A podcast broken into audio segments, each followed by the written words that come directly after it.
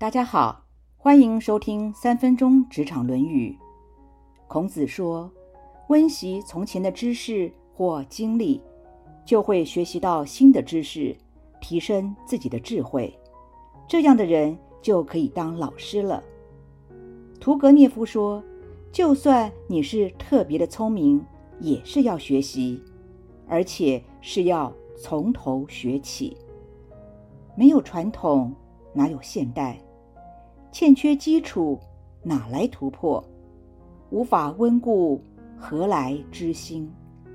现代生活节奏紧凑，无论是专业还是行业，总是十倍速的前进，总是后浪推着前浪走。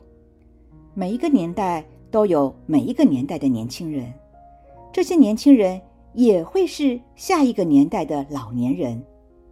社会。之所以可以绵延运作，都是因为在固有的基础上传承与创新。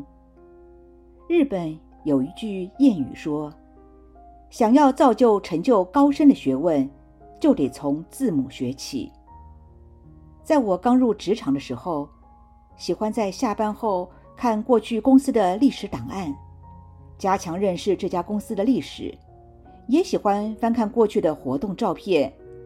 了解一下办活动的规格与标准，更喜欢听资深同事谈及他们当年的丰功伟绩。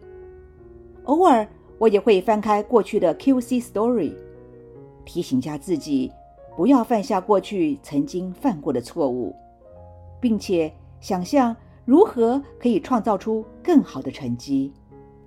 温故知新，也如同我们看小说，看第一遍。往往是走马看花，因为好奇故事的发展，所以匆匆的看完。若觉得好看，就会想看第二遍，仔细的阅读整个故事的铺陈、架构以及角色的演绎。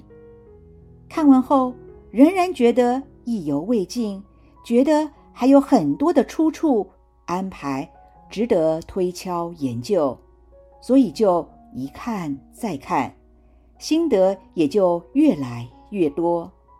最典型的例子就是《红楼梦》，从章回小说演变出红学，也发展到食谱、药方等等。狄更斯说：“不值得看两遍的书，也不值得看一遍。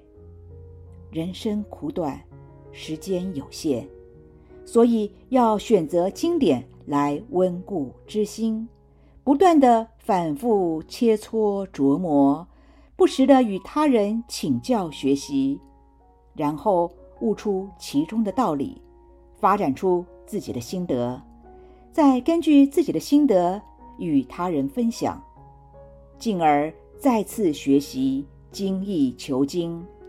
等到心得见解都扎实了，当成果。受到推崇的时候，自然就会有人慕名请教，这个时候就可以当老师了。所以富兰克林说：“读书是容易的事，思索是困难的事，但是两者缺一，便全无用处。”现在想想，自己有哪些温故知新的例子呢？以上原文出自《论语·为政篇》，子曰：“温故而知新，可以为师矣。”今天的分享就到这儿，我们下次见。